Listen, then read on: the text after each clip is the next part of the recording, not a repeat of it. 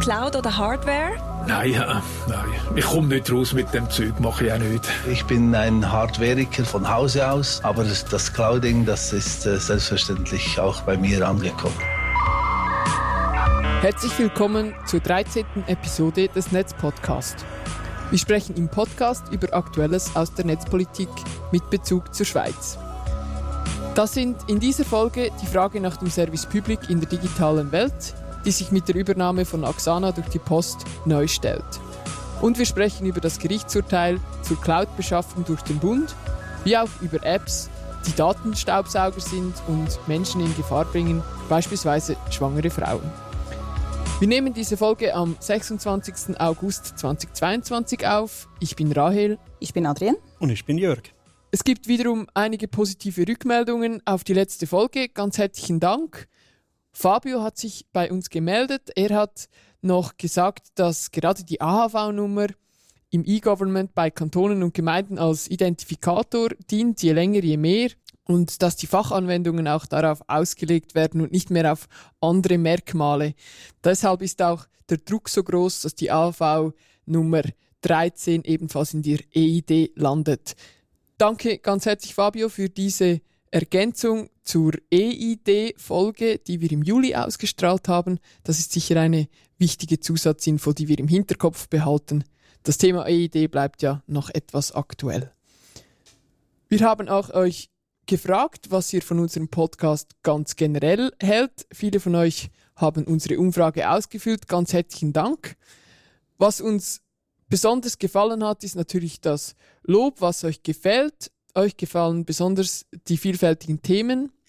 Auch die Spezialfolge zur EID, die hatte eine super Tiefe gemäß euch und gleichzeitig gefällt euch auch, dass wir Kurznachrichten bringen und auch Gäste haben. Was euch noch nicht so gut gefallen hat, ist, dass wir etwas interaktiver werden müssen und schneller zum Punkt. Und das nehmen wir uns natürlich zu Herzen. Wir starten heute den ersten Versuch, äh, das umzusetzen. Und äh, ihr dürft euch aber natürlich gerne weiterhin bei uns melden mit euren Inputs, mit euren Wünschen, mit eurer Rückmeldung zum Podcast. Zum ganz zum Schluss noch äh, das Feedback, das es am meisten gefreut hat. Jemand hat geschrieben, unaufgeregte Einordnung digitalpolitischer Themen aus der Schweiz, so mag ich das. So mögen wir es auch und wir legen los bei dieser Folge. Jörg, darf ich dir das Wort geben? Ja, herzlichen Dank, Rael. Auch von meiner Seite danke für eure Rückmeldung, aber wir sollen schnell auf den Punkt kommen, kein Problem. Unser erstes Thema wird sein, äh, Service Public in der digitalen Welt. Die Schweiz ist ja bekannt für einen guten Service Public. Wir nehmen das oft gar nicht mehr wahr. Wir sind mit dem aufgewachsen, aber wenn wir Gäste aus dem Ausland haben, finden die, wow, da funktioniert ja alles bestens. Jetzt ist die Frage, wer soll das machen in einer digitalen Welt oder von welchen Service Public äh, brauchen wir in einer digitalen Welt? Der Aufhänger, warum ich das heute bringe, vielleicht habt ihr es in den Medien gelesen, äh, die Post übernimmt Axana. Also zuerst äh, Aktien, Aktien wird dann irgendwie, glaube ich, 75 noch mehr Prozent davon äh, kaufen und das schlussendlich als Tochtergesellschaft äh, halten. Das ist das Ziel. Jetzt, was ist Axana? Axana ist einer der Anbieter des sogenannten elektronischen Patientendossiers.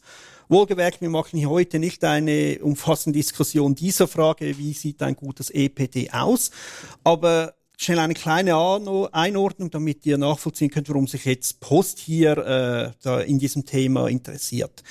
Die Idee des Gesetzgebers war, dass es mehrere EPD-Anbieter geben soll, so dass die Patienten, also wir alle, äh, eine Auswahl haben und entscheiden können, ja, wir möchten unser elektronisches Patient von diesem Anbieter oder von jenem. Natürlich müssen diese Dossiers sehr interoperabel sein. Das heißt, wenn ich mal aus Versehen in den Ferien im Wallis bei diesem Hausarzt war in einem Notfall, muss das ebenso gut funktionieren, wie wenn ich bei meinem Hausarzt von meinem Wohnort bin oder wenn ich irgendwo in einem Spital bin. Also die Funktionalität dieser verschiedenen EPDs muss sehr ähnlich sein, sehr streng nominiert, äh, normiert sein und natürlich sehr sicher. Und jetzt hat sich da ein kleines Problem ergeben. In unserem föderalen System wollte natürlich auch jeder Kanton am besten ein eigenes EPD herausgeben. Äh, andererseits, weil alles so festgeschrieben ist, gibt es nicht viele Unterscheidungsmerkmale, die einen Markt mit mehreren Teilnehmern eigentlich anfeuern würde und Innovation feuern würde.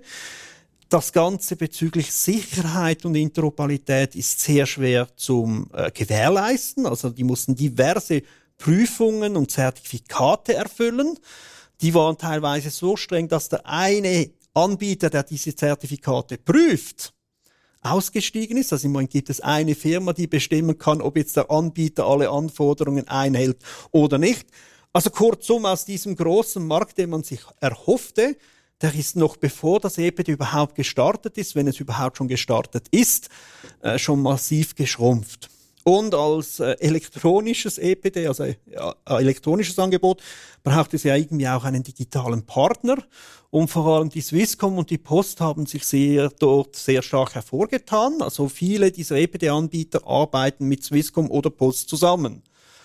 Und jetzt durch das, dass äh, die Post Axana übernimmt, äh, sind sie jetzt eigentlich fast Platzhirsche. Also die Swisscom wird sich aus dem Geschäft zurückziehen. Es glaubt, glaube ich, noch ein, zwei, die eigene oder andere Anbieter haben, aber die Post ist noch bei fünf anderen EPDs involviert. Und dann stellt sich natürlich auch die Frage, kann man gleichzeitig Anbieter eines Gesamtpaketes sein und auch für die anderen, die Dienstleistungen noch machen, ist da noch eine faire eine faire Markt da, wirklich dieser Wettbewerb da spielt. Das ist so ein bisschen die Situation.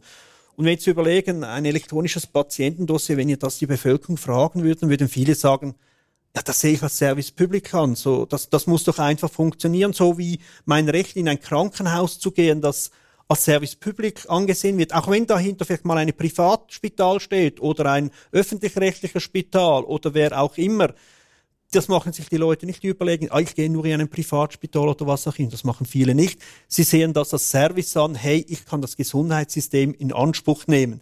Ich möchte mich nicht darum kümmern, wem gehört dieser Spital oder wo ist dieser Arzt angeschlossen, welcher Holding oder ist er ein KMU, ein Ein-Personen-Unternehmen. Und jetzt natürlich die Frage, ist das EPD ein Service Public, ein digitaler? Und soll das die Post machen? Du willst etwas einwerfen, Ralf? Ja, ich frage mich gerade, Jörg, was ist denn eigentlich genau der Ort, wo man dann Geld verdient, wenn man jetzt da das als Post in diesen Markt vordringen will? Also wo ist quasi der Hebel, wo dieses EPD zum Geschäft wird? Das, das ist wirklich die Frage, wollen wir politisch gesehen überhaupt, dass das EPD ein Geschäftsmodell ist?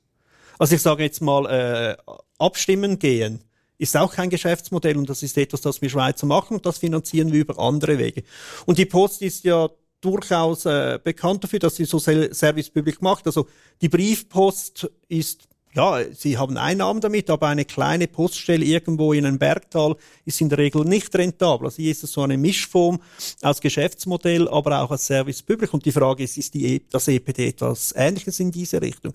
Also, ja, aber ich gebe dir recht, es ist schwierig, hier das Geschäftsmodell zu sehen, ohne dass es in den unethischen Bereich abrutscht. Du sagst gerade mit dem Abstimmen, also ich frage mich einfach bei der Post, wo ist eigentlich irgendwie der gemeinsame Nenner von all ihren neuen Geschäftsfeldern? Also die Post ist ins E-Voting-Geschäft eingestiegen. Und das hat, das hat sie gemacht, weil sie dachte, ja, das ist eben die Zukunft des Internets, alle möchten dann online abstimmen. Also haben sie gedacht vor 20 Jahren. Deswegen haben sie gedacht, gut, dann machen wir E-Voting, dann kannibalisieren wir uns ja selber. Denn wenn die Leute nicht mehr via Brief abstimmen, dann tun sie es online und das kommt dann trotzdem, kommt das Geld ja trotzdem wieder zu uns zurück. Und ja, wie wollen sie damit Geld verdienen? Die Kantone müssen es zahlen. Sie haben auch sehr, sehr, für sehr viel, etwa 20 Millionen Franken haben sie ähm, auch die Technologie eines privaten Unternehmens, äh, ein spanischer Anbieter namens Sideline gekauft. Und jetzt müssen sie diese Kosten, also es wird jetzt wirklich eben von Postseite wahnsinnig viel investiert in dieses E-Voting und es wirft eigentlich nicht wirklich Geld ab, weil es kommen natürlich immer neue Audits, es kommen immer neue Vorgaben bezüglich IT-Security. Es ist ein hochreguliertes Feld und das ist ja auch gut so. Das haben wir ja schon mehrfach besprochen. Und bei beim EPD frage ich mich ein bisschen auch dasselbe. Was ist der Use Case? Eben die Post hat jetzt, eben es ist jetzt nicht mehr dezentral, verschiedene Stammgemeinschaften, verschiedene Technologieanbieter, sondern es wird jetzt eigentlich immer zentralisierter. Und was ist der Use Case und warum macht das die Post? Also ich meine, diese Medienmitteilung, als ich das gelesen habe, habe ich schon gedacht, wenn man das jetzt vor 20 Jahren gelesen hätte, die Post ist jetzt fit für das Gesundheitswesen der Zukunft. Also was hat die Post jetzt mit dem Gesundheitswesen zu tun? Und das sind einfach meine Fragezeichen. Eben, sie gehen in viele neue Felder, in E-Voting, ähm, EID, sie haben die SwissSign aufgekauft, also sie wollen auch hier auf diesem Feld Identitätslösungen anbieten. Sie sagen, das ist der gemeinsame Nenner, das habe ich an einer Konferenz mal selber, Pressekonferenz mitbekommen, ist Digital Trust. Sie wollen Digital Trust anbieten. Und jetzt wollen sie das im Bereich Gesundheitswesen, wollen sie auch Digital Trust anbieten. Meine Vermutung ist ein bisschen, ich sage jetzt in der alten, vordigitalen, analogen Welt war die Post ein extrem wichtiger Player. Er stellte einen Großteil der Kommunikation, der schriftlichen Kommunikation zwischen den Leuten sicher. Aber diese Art der Kommunikation hat abgenommen und da müsste man eigentlich sagen, jetzt müsste man die Post schrumpfen je weniger Briefe verschickt werden, desto weniger Post brauchen wir. Andererseits verstehe ich einen CEO, einen Manager der Post, der sagt, warte mal, ihr wollt uns gesund schrumpfen? Nein, das wollen wir nicht. Wir müssen uns neu erfinden. Und ich sage jetzt mal, private Firmen gibt das immer wieder, dass sich Firmen neu erfinden müssen, weil ein altes Geschäftsfeld wegfällt und neue Technologien entstehen. Und da hat auch niemand ein Problem damit. Und von dem her habe ich aus Sicht des Managements der Post durchaus ein Verständnis, dass sie sagen, hey, wir wollen Service Public, wir wollen Trust da äh, anbieten.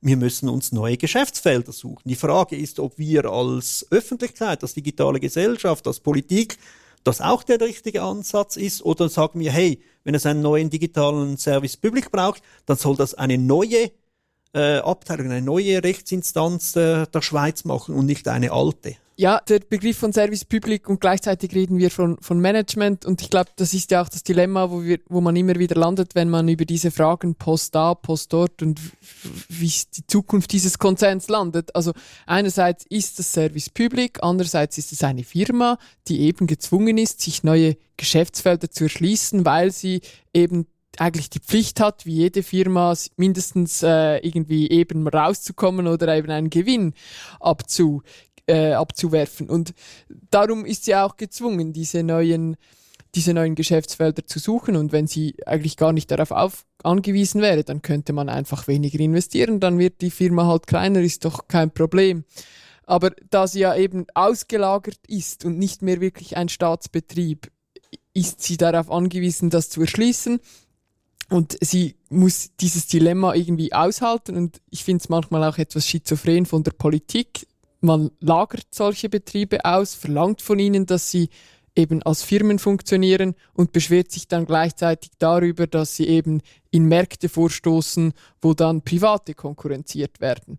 Also ich finde das auch nicht gut, dass Private konkurrenziert werden, aber das ist halt eine Konsequenz davon, von der Auslagerung und von dieser, von dieser Tatsache, dass die Post eben eine Firma ist. Ja, und vor allem eben neue Märkte und eben dann ja keine ja, keine Fehler dabei machen. Also das, das finde ich einfach schon noch krass, auch die Erwartung, jetzt auch gerade bei der Post, die ist jetzt beim, beim Thema E-Voting ja wirklich so auf die Schnauze gefallen ähm, und ist sich das auch nicht gewohnt. Und was ich eben auch gehört habe, innerhalb des, des Staatskonzerns ist es einfach so, es gibt wirklich so diesen neuen, die, ein Bereich, das ist so diese Startup-Mentalität, von neuen Leuten, die man jetzt rekrutiert hat, auch im Cybersecurity-Bereich, die halt ausprobieren will. Und dann gibt's halt auch immer noch diese sehr behäbige Mentalität, dass man eben, nein, wir machen einfach alles so wie gewohnt und dürfen uns auch keine Fehler erlauben. Und das ist einfach ein Anspruch, der gerade bei der Digitalisierung nicht aufgeht. Und das ist das, was du jetzt sagst, eben, es wird erwartet vom der bürgerlichen Mehrheit des Parlaments, dass, dass irgendwie Geld reinkommen muss, dass, dass, dass man sich neu erfinden muss, aber gleichzeitig darf man keine Fehler machen und, und es muss alles sehr günstig sein und es muss alles gerade auf Anhieb klappen. Das gibt für mich nicht auf. Ja, und dann kommt noch das Problem, dass ich, also dass man aus der Politik kennt, Sie haben das Gefühl, man kann ein Projekt irgendwie sauber eine Submission machen. Man schreibt alles auf, was die Anforderungen sind, dann gibt man das raus in den Markt und da kommt der Anbieter, der sagt, das kann ich euch lösen. Und äh, Softwareentwicklung, IT-Entwicklung funktioniert leider so nicht. Das ist, man sagt schön gesagt agiler, man könnte auch sagen ein bisschen chaotischer oder Learning by Doing. Man, man startet hoffentlich mit einer guten Grundidee, einem Kern, den man sauber ausprogrammieren kann, an dem sich dann aber weitere Ideen und Anwendungen Sauber andocken können. Aber ich sage jetzt mal, wenn ihr einen NEAT-Tunnel bestellt, dann könnt ihr da wirklich eine saubere Submission machen. Auch da gibt es noch Anpassungen im Prozess. Aber, aber das ist einigermaßen klar. Hingegen eine Software, sobald mal die Leute da dann diese Software vor sich haben und sagen, hey, aber dies, das will ich noch und das und das und können wir mit dem verhängen. Also in der digitalen Welt muss man auch anders denken, als wenn ihr ein Schulhaus baut oder eben ein NEAT-Tunnel. Ja, da wären wir wohl wieder bei den Ökosystemen, von denen wir es hier auch schon hatten. Ähm, das, das Denken in Ökosystemen und nicht mehr in einzelnen Projekten und Anbietern. Ja, so viel mal äh, all, all für heute zu diesem Thema. Ich glaube, wir werden sicher wieder mal darauf zurückkommen und wohlgemerkt auch hier, liebe Zuhörer, ihr dürft auch gerne auch untereinander oder mit uns diskutieren. Es gibt auch einen Twitter-Handle von dem Netzpodcast etc. Da könnt ihr gerne am Sonntag oder an welchem Tag ihr das immer hört, mal eure Meinungen reinschreiben und mal schauen, wie die Community darauf reagiert. Und äh, es ist wirklich wichtig, dass wir diese Diskussion führen. Ich glaube auch als Öffentlichkeit. Wir dürfen diese Diskussion nicht dem Manager der Post überlassen oder der Swisscom und auch nicht ganz alleine den Nationalrätinnen und Nationalräten. Und das sollte wirklich eine öffentliche Diskussion sein. Was sehen wir als Service Public an und wen finden wir sind gute Anbieter von Service Public? Das kann mal ein privater sein, mal auch nicht. Apropos, warum gibt es keinerlei Vorgaben in Sachen EPT und Öffentlichkeit bezüglich ähm, Open Source Audits, Sicherheitstests. Ich verstehe das einfach überhaupt nicht. Das ist mir nicht einleuchtend, es leuchtet mir nicht ein, warum das keine politischen Vorgaben in diesem Bereich gibt und bei E-Voting ist alles höchst reglementiert und reguliert. Also eben, es gibt diese Auditfirmen, die das machen, die das Ganze prüfen müssen äh, bezüglich Public Code und Public, also äh, Öffentlichkeitsprinzipien, muss ich ehrlich sagen, bin ich jetzt nicht im Detail informiert. Aber es ist schon nicht so, dass einfach ein, ein, ein äh, Anbieter des EPT einfach so mal, ja, ja, ich habe hier eine, keine Ahnung, eine kleine Cloud draußen, da kann jeder rein und rausschreiben. Ich, ich schaue schon, dass nicht die falsch macht. Das geht nicht. Und es ist im Gegenteil so eben, dass das so kompliziert ist und sie alle zwei Wochen oder zwei Monate die Anforderungen geändert haben, dass der eine der diese Prüfungen macht, irgendwann gesagt hat, hey, Entschuldigung, so kann man, so können wir nicht arbeiten, äh, wir überlassen das Feld unserem Konkurrenten. Aber äh, auch, auch aus anderen Aspekten ist das EPT irgendwie ein, eine komische Mischung aus der alten analogen Welt und der neuen digitalen Welt, die meiner Meinung nach nicht ganz stimmig ist. So wie gesagt, ich werde das Thema sicher gerne an einem anderen so einem Podcast wieder aufwerfen. Jetzt kommen wir zu einem nächsten Thema, jetzt nicht mehr Service Public, sondern mehr Service intern. Oder auch Service Public, je nachdem, wie man das definiert. Unsere Daten in den Cloud von, Clouds von amerikanischen und chinesischen Tech-Unternehmen. Ja, also ich versuche mich auch hier kurz zu fassen, aber es gibt in diesem Cloud-Drama ganz viele verschiedene Akte. Wir sind jetzt wahrscheinlich so bei Akt 3, also die Rahmenverträge mit Alibaba, Amazon und Co. sind jetzt eigentlich in trockene Tücher gebracht, fast. Die Bundeskanzlei ähm, hat weiter verhandelt in den letzten Monaten, hat offenbar sehr viele Zugeständnisse beim Datenschutz rausgeholt, äh, hat man mir gesagt. Ähm, es ist jetzt eigentlich wirklich, hat sich jetzt auch eine Architektur überlegt, auch wie man das Ganze aufeinander aufbaut, welche Daten kommen wohin, die sensitiven Daten kommen in die bundeseigenen Rechenzentren und die Wetterdaten kommen zu Public Cloud.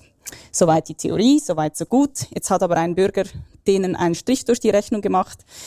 Äh, der hat geklagt gegen die Public Cloud Beschaffung des Bundes und er hat einen Teilsieg erzielt. Äh, das Bundesgericht gab dem Bürger insofern Recht, als dass sich jetzt nur ein anderes Gericht, nämlich das Bundesverwaltungsgericht, wieder mit der Public Cloud Beschaffung auseinandersetzen muss. Weil er hat in erster Instanz, zuerst ging er zur Bundeskanzlei, hat gefragt, was ist die gesetzliche Grundlage für die Public Cloud Beschaffung. Dann hat man ihn abgekanzelt und gesagt, ja, es ist alles gut, wie es ist. Wir haben hier Datenschutzevaluationen, alles zweckmäßig. Es gibt ganz viele Gesetze, die wir einhalten und so weiter und so fort. Aber es gibt eigentlich keine spezifische Grundlage in dem Sinn. Gut, dann hat er Beschwerde erhoben, vorsorgliche Maßnahmen ähm, gefordert und gesagt, ich möchte nicht, dass meine Daten in dieser Public Cloud landen.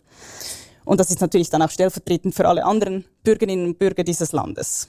Dann hat das Bundesverwaltungsgericht gefunden, ja, wir sind dafür nicht zuständig und wir weisen diese ähm, wir weisen diese Beschwerde ab und ähm, ja, die vorsorglichen Maßnahmen werden nicht eingeleitet. Dann hat er das Urteil weitergezogen bis zum Bundesgericht und das Bundesgericht, ja, wenn man das Urteil so liest, eben, dann hat er einen Teilsieg errungen, aber es ist eigentlich schon eine Rüge an das Bundesverwaltungsgericht, wo, sie, wo, wo man sagt, ja, man kann nicht sagen, Sie als einzelne Bürger sind nicht wichtig genug, um sich nicht mit diesem Anliegen auseinanderzusetzen, weil das war die Argumentation der Bundeskanzlei. Die Bundeskanzlei hat gesagt, Sie sind nicht, Sie, Herr Fischer, habe ich ihn genannt in meinem Text, sind nicht äh, wichtig genug, dass wir uns mit, ihnen, mit ihren Sorgen auseinandersetzen. Und man kann jetzt von diesem Thema handeln, was man will, aber es ist eigentlich, zeigt es eigentlich schön, dass, es, dass unser Rechtsstaat funktioniert in der Schweiz.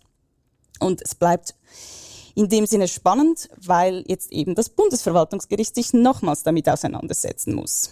Und es gibt mittlerweile ähm, weitere Schauplätze beim Thema Public Cloud. Also die SUVA äh, möchte auch in die Cloud, in die 365 Microsoft Cloud. Das findet der eidgenössische Datenschützer Adrian Lopsiger aber nicht so toll und hat dann äh, eine Stellungnahme geschrieben ähm, und hat auch alles veröffentlicht, ins, inklusive der Antwort der SUVA. Die ist sehr erbost. Die findet das äh, nicht wirklich toll, dass jetzt da der, der EDUP die Spaßbremse ist, ähm, die sagt, ja, nein, man solle nicht, man solle nicht in die Cloud.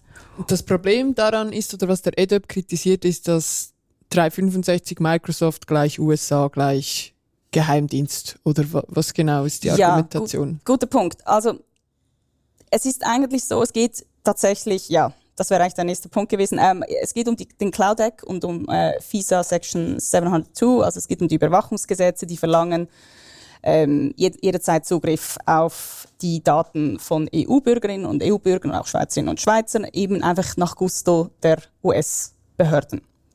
Das ist eben das sozusagen das Cloud-Risiko. Ähm, und das, äh, es ist halt, es gibt jetzt einfach wie zwei Lehrmeinungen zu diesem Thema, wie, wie gefährlich dieser Cloud Act ist.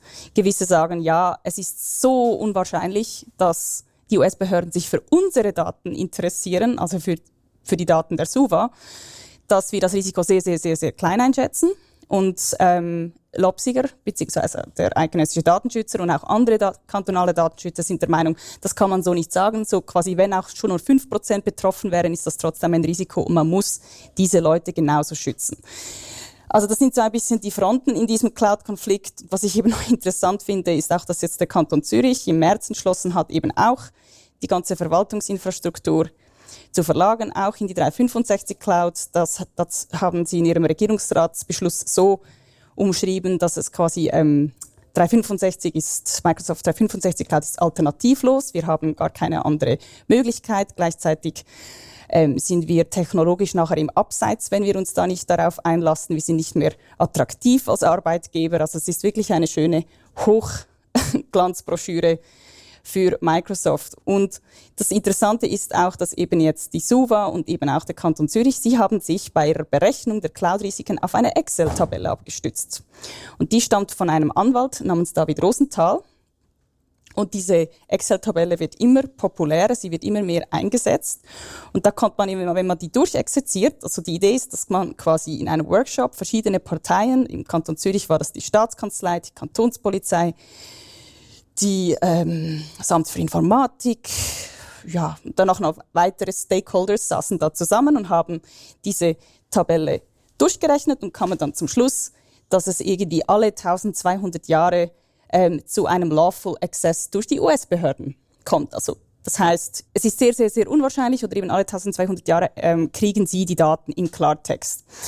Und das ist, ist eine sehr das lustige Das ist das. Resultat einer Excel-Tabelle. Excel finde ich ja noch schön. Das ist äh, Microsoft. Ist auch, genau, genau. Ähm, kann man ja, genau, OpenOffice auch anwenden. Aber es ist einfach wirklich sehr, sehr interessant, ähm, wie sie das jetzt durchrechnen und sie sichern sich so ab. Und ich verstehe natürlich die Argumentation von den Firmen und auch von den Bundesorganen, die sagen, okay, wir können jetzt nicht warten, ähm, bis wir einen europäischen ähm, Hyperscaler haben. Wir können nicht warten, wir müssen jetzt gute, funktionsfähige IT-Infrastruktur haben. Wir möchten jetzt die Daten in die Cloud begeben, dass die jetzt da arbeiten.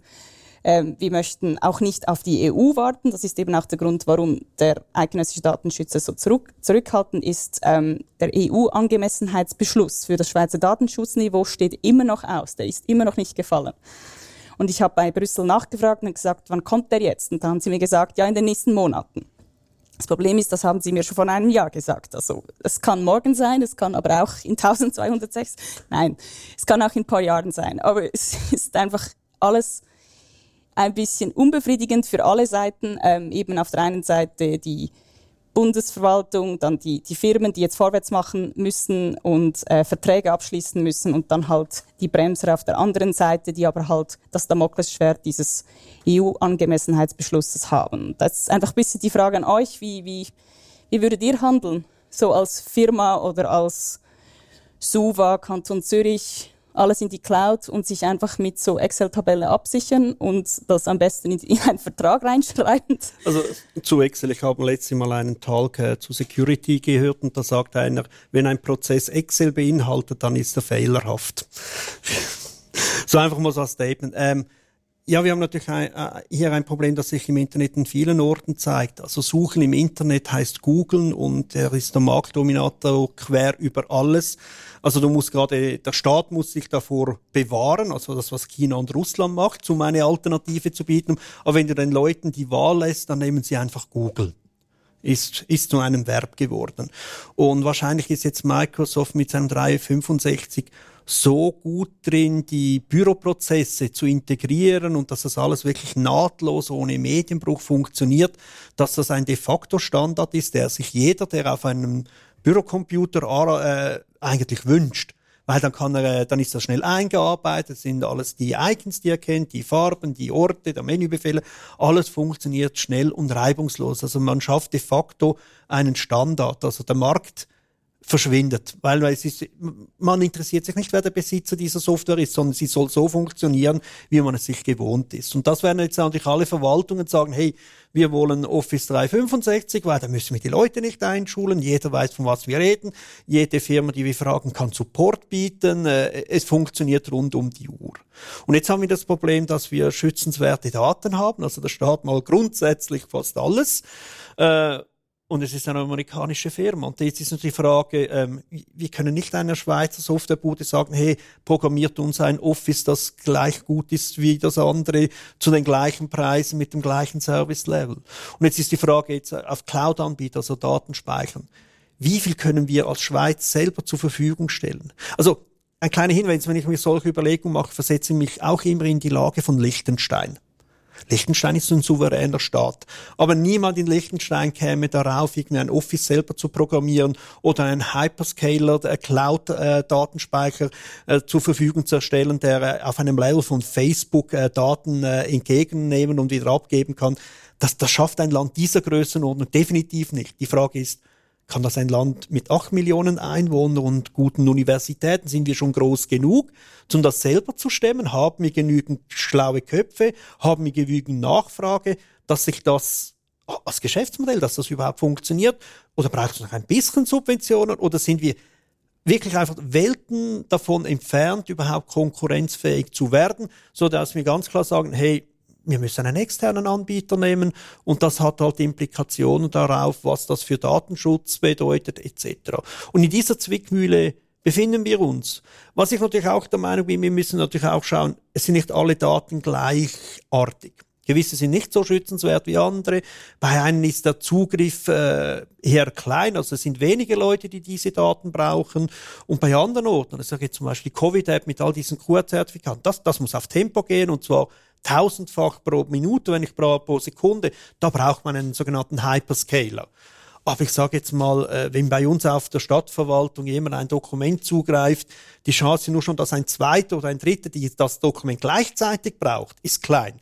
Geschweige denn, dass es Hunderte oder Tausende sind. Also ich glaube, wir müssen da ein bisschen mehr unterscheiden, was sind genau die Anforderungen in welcher Situation und dann können wir auch spezifischer diese Risiken, die du jetzt geschildert hast, etwas eindämmen. Aber alle Arten von Clouds wird die Schweiz wahrscheinlich selber nicht anbieten können. Das kann ich mir durchaus vorstellen. Ich bin auch skeptisch, ob wir am Schluss äh, eine Swiss Cloud haben und total souverän sind in der Schweiz. Das, das sehe ich auch nicht.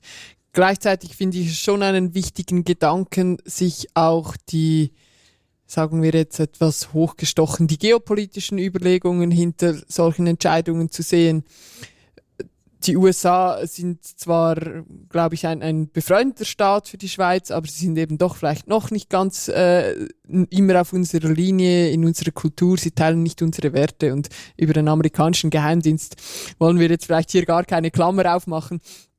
Und daher finde ich es vielleicht auch wichtig, dass man nochmal in den europäischen Dimensionen denkt. Äh, Gaia X ist wahrscheinlich den meisten ein ein Stichwort, das Sie schon gehört haben. Das ist eigentlich ein Projekt, das genau das versucht hat, eine, nicht eine Cloud selber, aber gewisse Standards für sichere Clouds in Europa zu setzen. Dieses Projekt stockt so ein bisschen, aber ich finde grundsätzlich den Gedanken, dass wir versuchen, dass nicht alles in den USA oder vielleicht auch mal in China oder sonst irgendwo auf der Welt fern äh, zu haben, schon verfolgenswert. Und vielleicht braucht es dann auch definitiv Clouds, die nur in der Schweiz sind, wenn es um die ganz heiklen Daten geht. Gaia X, ähm, das ist ein gutes Stichwort. Da sind jetzt aber auch schon alle dabei, oder? Von Microsoft, Google, Palantir. Ist das so? Es wird immer mehr eine Farce, ja. Ähm, aber eben, das geht ja darum, um, um Standards zu definieren. Ähm, aber ich bin gespannt, wie dieses Projekt weitergeht. Von daher. Ja, ich, ich stimme euch zu. Ähm, wir können das Rad nicht neu erfinden. Wir sind zu spät. Ich glaube, diese Aufholjagd ähm, kann man teilweise noch machen ähm, in gewissen Bereichen, aber sicher nicht in anderen, ähm, also in der Schweiz, in Europa.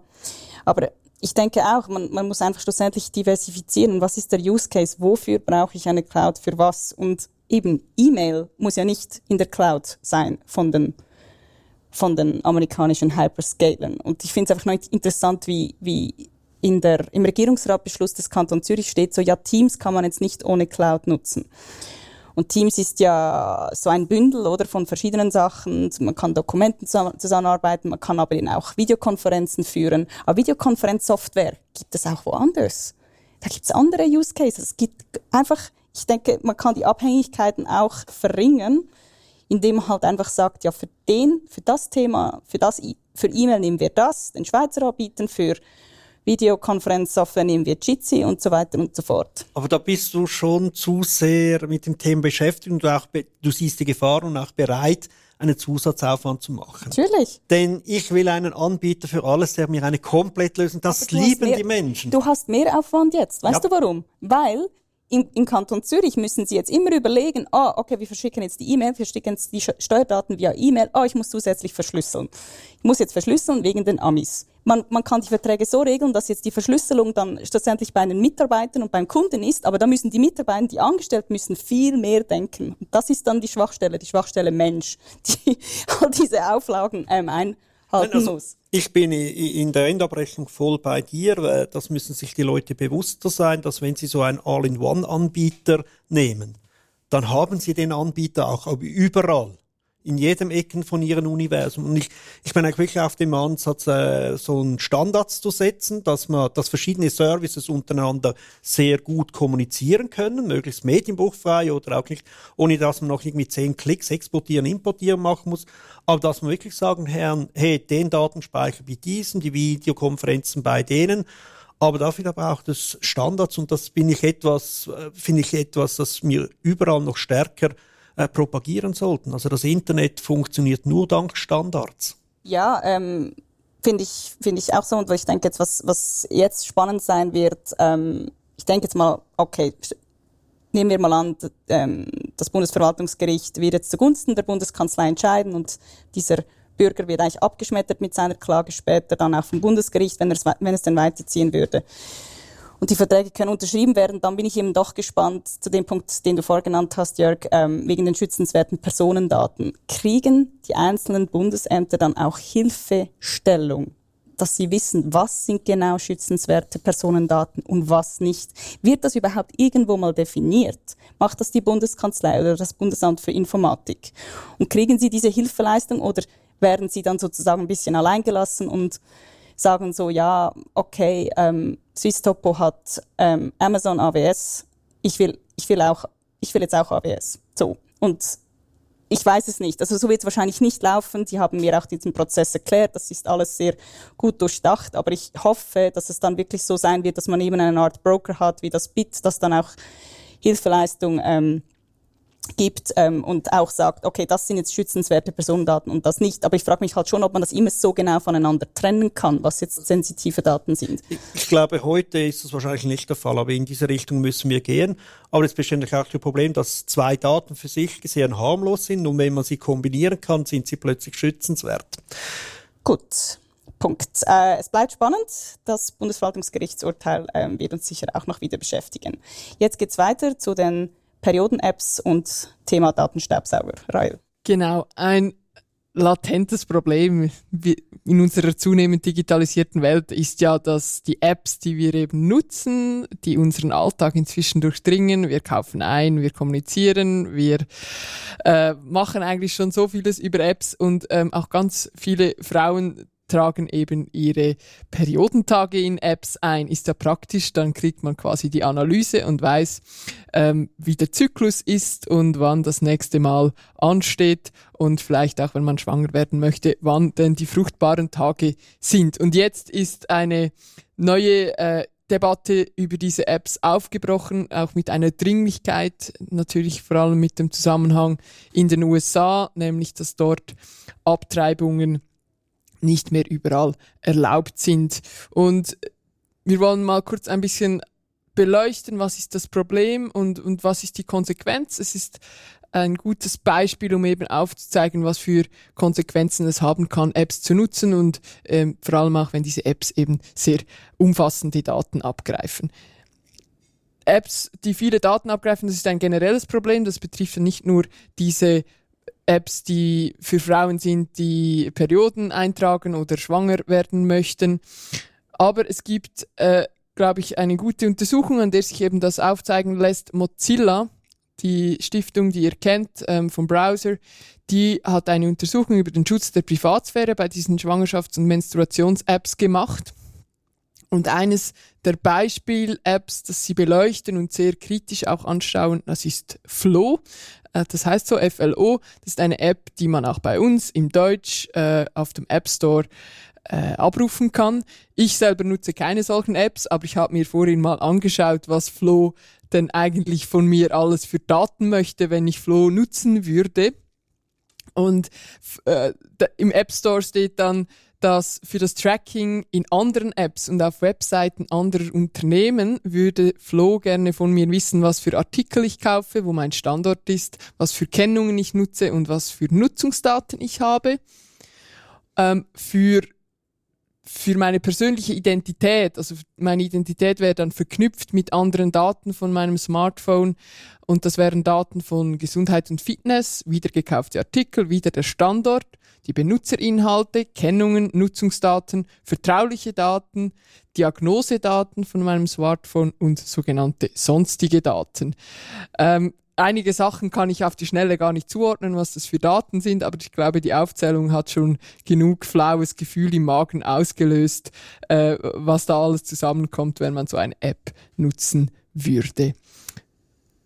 Mozilla hat dann aufgezeigt, dass gerade Flow äh, früher solche Daten von einzelnen Nutzerinnen an Facebook weitergegeben hat und Facebook wusste dann, ganz konkret, wann diese Nutzerinnen ihre Menstruation hatten und auch äh, die Emotions quasi Kurve war dann wahrscheinlich für äh, Facebook sehr interessant. Also es geht da ganz konkret eigentlich darum, dass Facebook dann versuchen konnte, diese Stimmungsschwankungen, die man dann bei Frauen, bei Nutzerinnen annimmt, dass man die auch nutzen kann, um Werbung zu verkaufen. Das war nicht legal. Äh, Flo wurde in den USA für das gerügt man weiß nicht, ob Flo äh, auch die gelobte Besserung umsetzen wird. Das werden wir sehen. Aber das einfach als Beispiel für eine App, die äh, sehr problematisch bezeichnet wurde von Mozilla.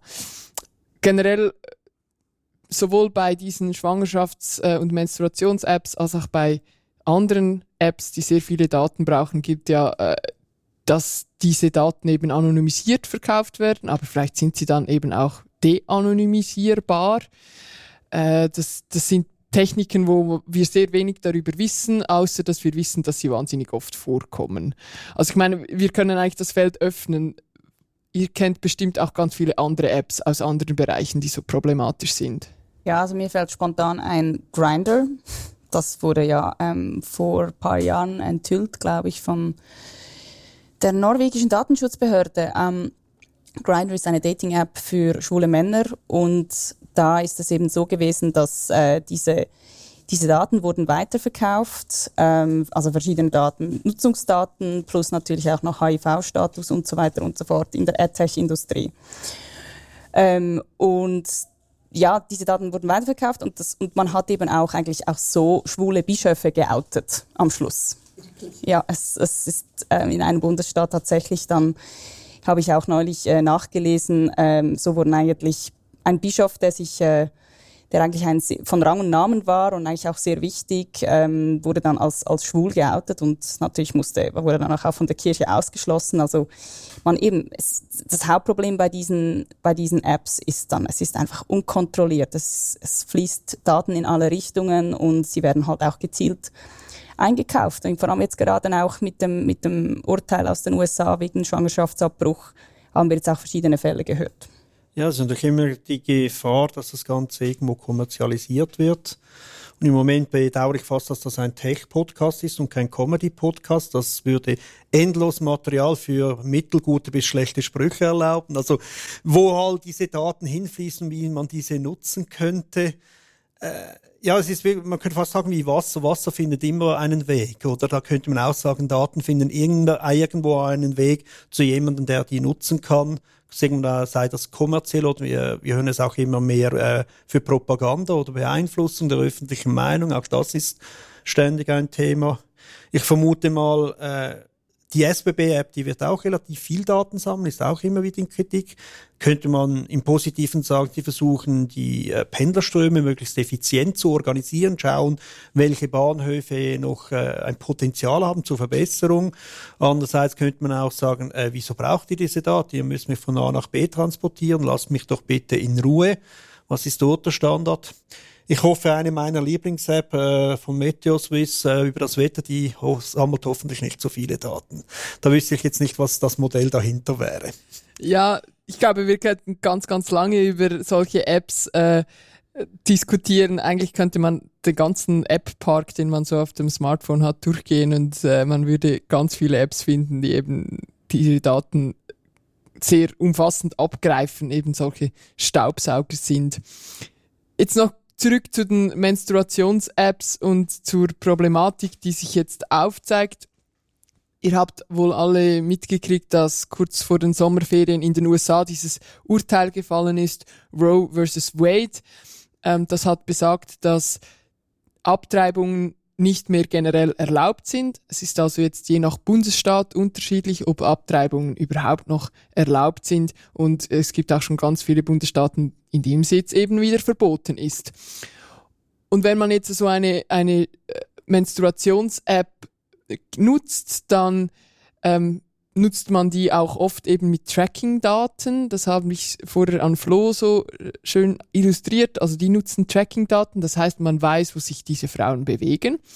Man weiß aufgrund der App auch, ob sie schwanger sind, ob sie vielleicht ihren Zyklus gerade nicht mehr haben. Oder sie haben vielleicht eingegeben, dass sie schwanger sind, dann kriegt man dann ja immer so Tipps und so je nach App. Und wenn man jetzt sieht, dass das vielleicht wieder ändert in der App, der Status. Plötzlich gibt's wieder eine Menstruation, plötzlich ist die Schwangerschaft vorbei und vielleicht hat die Frau in dieser Zeit auch einen Ausflug gemacht in einen Staat, wo es erlaubt ist, aber vielleicht auch nicht. Also es kann zu einem echten äh, Problem werden. Man kann eigentlich auffliegen, wenn man abgetrieben hat und das in einem Staat getan hat, in dem das eigentlich nicht erlaubt ist. Ja, und ich habe dann auch äh, Meldungen aus Amerika gehört, dass die äh, Frauenrechtsorganisationen in Amerika äh, den Amerikanerinnen empfohlen haben, europäische Apps zum Menstruationszyklus einzusetzen, in der Hoffnung, dass die die Daten nicht so schnell herausrücken oder es zumindest komplizierter wäre wegen Rechtshilfebegehren oder was auch immer und dass genügend Schutz ist, dass vielleicht die Polizei dann sagt äh, oder die Ermittlungsbehörden, äh, das sind uns, hier, uns doch nicht so sehr, wir, wir konzentrieren uns auf andere Dinge. Also es ist noch spannend, dass Amerika, das Land, das ja wirklich sehr viel IT und Software erfunden hat und wirklich ein, ein Quell von Innovation ist, äh, dort äh, äh, Frauenschutzrechtsordnung gesagt, hey, nehmt doch die aus Europa, das könnte euch helfen. Ja, aber Amerika hofft natürlich hier auf den Brussels-Effekt, oder? Also, ich meine, was Europa gut kann, ist Regulierung und Datenschutz. Und äh, gewisse Dinge schwappen ja auch rüber nach Amerika, wie zum Beispiel eben die DSGVO hat zumindest mal Kalifornien inspiriert in Sachen restriktivere Datenschutzgesetze. Und ich denke jetzt auch eben, also ich würde mich ehrlich gesagt nicht wohlfühlen in den USA, weil halt dass dieser ganze Datenhandel völlig unreguliert ist. Es gibt ja wirklich Datenhändler und das ist auch wegen Wahl, öffentlichen Wahlregistern. Es ist einfach alles so einfach zusammenzusammeln und auch sehr attraktiv und man kann wirklich sehr viele Daten einkaufen von diesen Datenhändlern. Und ich meine, so etwas ist eigentlich in Europa meines Wissens nach nicht legal, gibt es sicher auch ähm, Anbieter, aber ich frage mich halt eben, wenn wir, wenn wir solche Gesetze hätten, wie jetzt, also wie jetzt diese, dieser Gerichtsentscheid, ähm, würden dann auch, wären wir dann auch betroffen, also beziehungsweise würden die Apps, die wir dann nutzen, und das würde dann, das, wir würden dann eigentlich vom Schweizer Staat verfolgt werden mit unserem Menstruationszyklus. Also wäre das überhaupt möglich oder nicht? Weil ich, ich mein, ich glaube, dass momentan, was wir natürlich nicht haben, wir haben die DSGVO, die Europäische Datenschutzverordnung, aber wir haben noch nicht die ähm, also ich bin auch nicht ganz sicher, wie das mit der E-Privacy-Richtlinie ist, aber man hat ja eigentlich den Datenhandel per se nicht verboten. Also der Datenhandel zugunsten von, von Werbeeinnahmen, ähm, dass man eben Tracker einsetzen darf, eben wenn die Zustimmung erfolgt ist. Diese Zustimmung wird natürlich über irgendwelche Klauseln dann abgeholt, ähm, wo wir dann halt alle zustimmen. Aber ich frage mich, ob die Daten so weiterverkauft werden dürfen, dass sie dann am Schluss von Behörden eingekauft werden können. Also da bin ich jetzt einfach von der rechtlichen Lage nicht sicher. Ja, das ist dann mal spannend, wenn ein Ermittler im Markt Daten einkauft, um irgendeine Strafverfolgung zu machen. Also das wird dann wirklich irgendwann sehr absurd. Aber ich hoffe doch sehr, dass irgendwie das doch leicht andere Grundverständnis von Privatsphäre auf dem europäischen Kontinent hier Bestand hält und wir dem auch äh, dieses Verständnis auch pflegen. Also das ist nicht einfach so vom Himmel heruntergefallen, sondern das ist gelebte Kultur. Und ich glaube auch unter Firmenchefs oder so. Also in Amerika ist die die Mentalität, wenn ich daraus Gewinn machen kann, erfolgreich werden kann, dann ist es auch okay, dass ich es mache, ist dort viel stärker verbreitet, während bei uns schnell mal Hemmungen da sind, die uns wahrscheinlich in vielen Bereichen auch ein bisschen bremsen. Und ich gesagt, ja, wir machen es lieber wie bisher, weil das, das wissen wir, das ist akzeptiert, das durfte mein Vater schon, dann darf ich das auch. Und Amerika, lass uns ausprobieren, bis uns der Staat das explizit verbietet. Aber bis dort ist alles erlaubt. Ja, ich glaube, da haben wir tatsächlich auch eine andere Kultur, aber auch aus dieser Kultur heraus Gesetze entwickelt, die äh, den Wert der persönlichen Freiheit und auch der Selbstbestimmung ein bisschen höher hängen, als das vielleicht in den USA gerade bezüglich Privatsphäre der Fall ist. Zum Glück. Und ja, aber ich finde schön, also Amerika gilt als das Land der Freiheit und du hast jetzt gerade die persönliche Freiheit höher hängt. Also diese digitale Welt verschiebt jetzt diese Frage der Freiheit in ein ganz anderes äh, eine andere Sicht und plötzlich erscheint Europa freier in dem Bereich, weil private Firmen in Amerika alles überwachen dürfen und eigentlich die Menschen zu Gefangenen machen in dieser digitalen Welt. In der analogen Welt sind sie vollkommen frei, da können sie auf ihrem Land machen, was sie wollen, wenn ich gerade äh, ein Atomlager bauen, aber sonst ist so gut wie alles erlaubt. Und jetzt, jetzt kehrt sich, ich finde das sehr spannend, dass das intuitiv gesagt, dass hier Europa die Freiheit höher gewichtet. Eine, eine hochphilosophische Frage, die wir bestimmt in einem nächsten Podcast wieder aufgreifen. Zum Glück auch gibt es nicht nur ähm, besorgte äh, europäische Gesetzgeber, sondern auch eine aktive Zivilgesellschaft. Und äh, wenn ihr auch selber euch fragt, ähm, was soll ich denn jetzt für eine App nutzen, wenn all diese Apps so schwierig sind? Es gibt eine, die von Mozilla besonders gelobt wird, die heißt Euki, also EUKI, die wurde von einer NGO entwickelt, von Woman Help Woman. Diese App sammelt keine persönlichen Informationen und speichert alle Daten ausschließlich lokal auf dem Smartphone. Also Tipp für äh, dich oder deine Freundinnen, äh, nutzt Euki, wenn schon äh, ihr eine App nutzen wollt und sonst gibt es noch das gute alte Papier äh, mit einem Kalender, wo man auch die eigenen Menstruationen aufzeichnen kann. Gut, wir kommen zu den Kurznachrichten und Fundstücken. Ja, die erste kommt von meiner Seite. Äh, auf einem der zahlreichen Newsletter, die ich habe, kam die Meldung rein, dass die Bundesverwaltung Videoidentifikation testen will.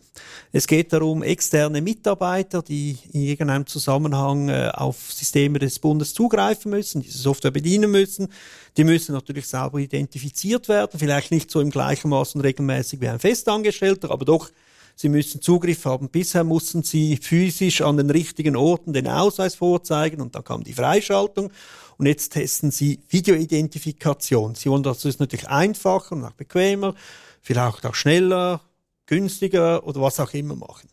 Speziell ist aber, dass der Computer Chaos Club Deutschland vor kurzem äh, das sogenannte Video-Ident, also diese Identifikation, gehackt hat. Also mit der richtigen Software, mit der richtigen Vorbereitung kann man einige dieser Systeme bereits hacken. Ich will nicht behaupten, dass das, was der Bund einsetzt oder einsetzen will, auch darunter fällt, aber ich hoffe, der Bund ist sich dessen Gefahr bewusst, dass auch ja, jemanden vorspielen auf, über das Video, über eine Videokonferenz, wird immer einfacher. Rechenkapazität, AI und ja, die Erfindungsgeist von Softwareentwicklern verhelfen zu dem. Ich kann bald jede Rolle einnehmen, die ich will im Internet und zwar so, dass mein Gegenüber das fast nicht mehr unterscheiden kann. Auch das eine philosophische Diskussion, die wir bestimmt äh, weiterführen können. Eine weitere äh, Kurznachricht ist, dass die Fernmeldekommission des Ständerates, des Schweizer Ständerates, hat eine, einen Vorstoß angenommen, der schon im Nationalrat angenommen wurde. Und der hat den schmissigen Titel Ban Porn for Kids. Ihr könnt euch noch Hashtags äh, vorne und hinten an dieses äh, Schlagwort denken. Es geht darum, dass pornografische Seiten für äh, Kinder und Jugendliche gesperrt werden sollen und dass dies eben mit einer äh, Netzsperre passieren soll. Ähm, das ist ein Wort, das wir schon von früheren Debatten kennen und tatsächlich will jetzt das Schweizer Parlament eine Netzsperre dafür äh, implementieren. Der Bundesrat hat das abgelehnt, aber das Parlament ist fest entschlossen.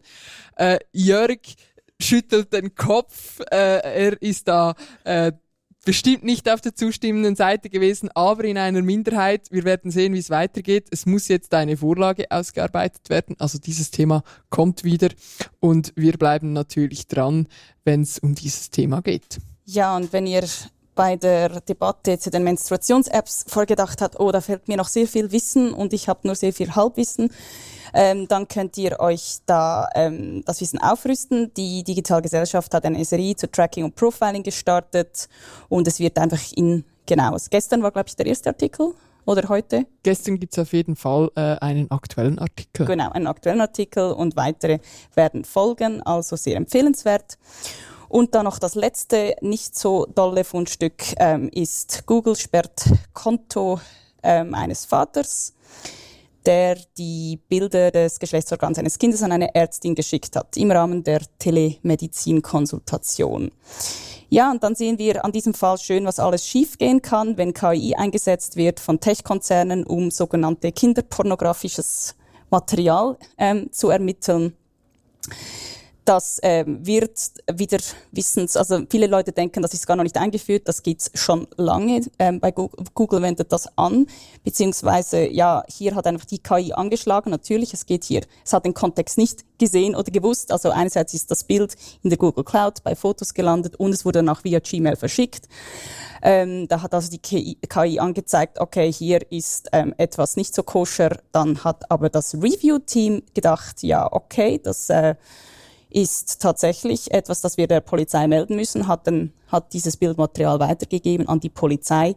Die Polizei hat den Kontext gesehen, hat gesehen, hier geht es um einen hier, hier geht es um eine Telemedizinkonsultation. Ähm, also der Vater ist unschuldig, es geht hier um seinen Sohn und hat gesagt, okay, Entwarnung, aber Google hat trotzdem das ganze Konto gesperrt und wir wissen von wegen Stichwort Ökosystem, was, was das be bedeutet. Er hat keinen Zugriff mehr auf Mails, auf Kalender, auf all seine Dienste, obwohl er eigentlich ja, sogar von der Strafverfolgungsbehörde als unschuldig erklärt worden ist. Und du hast, Jörg, vorher von der Freiheit der USA gesprochen. Es kann ja sein, dass wir hier natürlich ähm, noch freier oder beziehungsweise unfreier werden in der EU, wenn dann tatsächlich das Gesetz zur Chatkontrolle kommen sollte, dann haben wir natürlich die USA überholt bei diesem Thema, weil dann würden wir ja von allen Providern verlangen, dass sie hier Verschlüsselungen knacken, beziehungsweise dass dann ganz viele Bilder hier ins Netz gehen, die eigentlich nichts in, ins Netz gehen sollen oder eben, dass ganz viele False Negatives, wie in diesem Fall, dann eben angezeigt werden. Jörg stehen die Haare zu Berge, seine vielen Haare, ihr könnt es nicht sehen, aber es ist tatsächlich so. Wenn ihr äh, mithelfen wollt, dass die Welt, die digitale, eine bessere und eine freiere bleibt oder wird, dann habt ihr jetzt die gute Gelegenheit dazu, denn die digitale Gesellschaft, die hat drei Stellen ausgeschrieben. Gesucht sind je eine oder äh, einer Allrounder-In im Bereich Kommunikation, ein Campaigner-In oder eine Fundraiser-In. Ihr findet diese Stelleninserate unter www.digiges.ch/jobs. Bewirbt euch, wenn ihr Erfahrung in den genannten Gebieten verfügt und eben diese Zukunft, diese digitale Zukunft menschenrechtsfreundlich mitgestalten möchtet.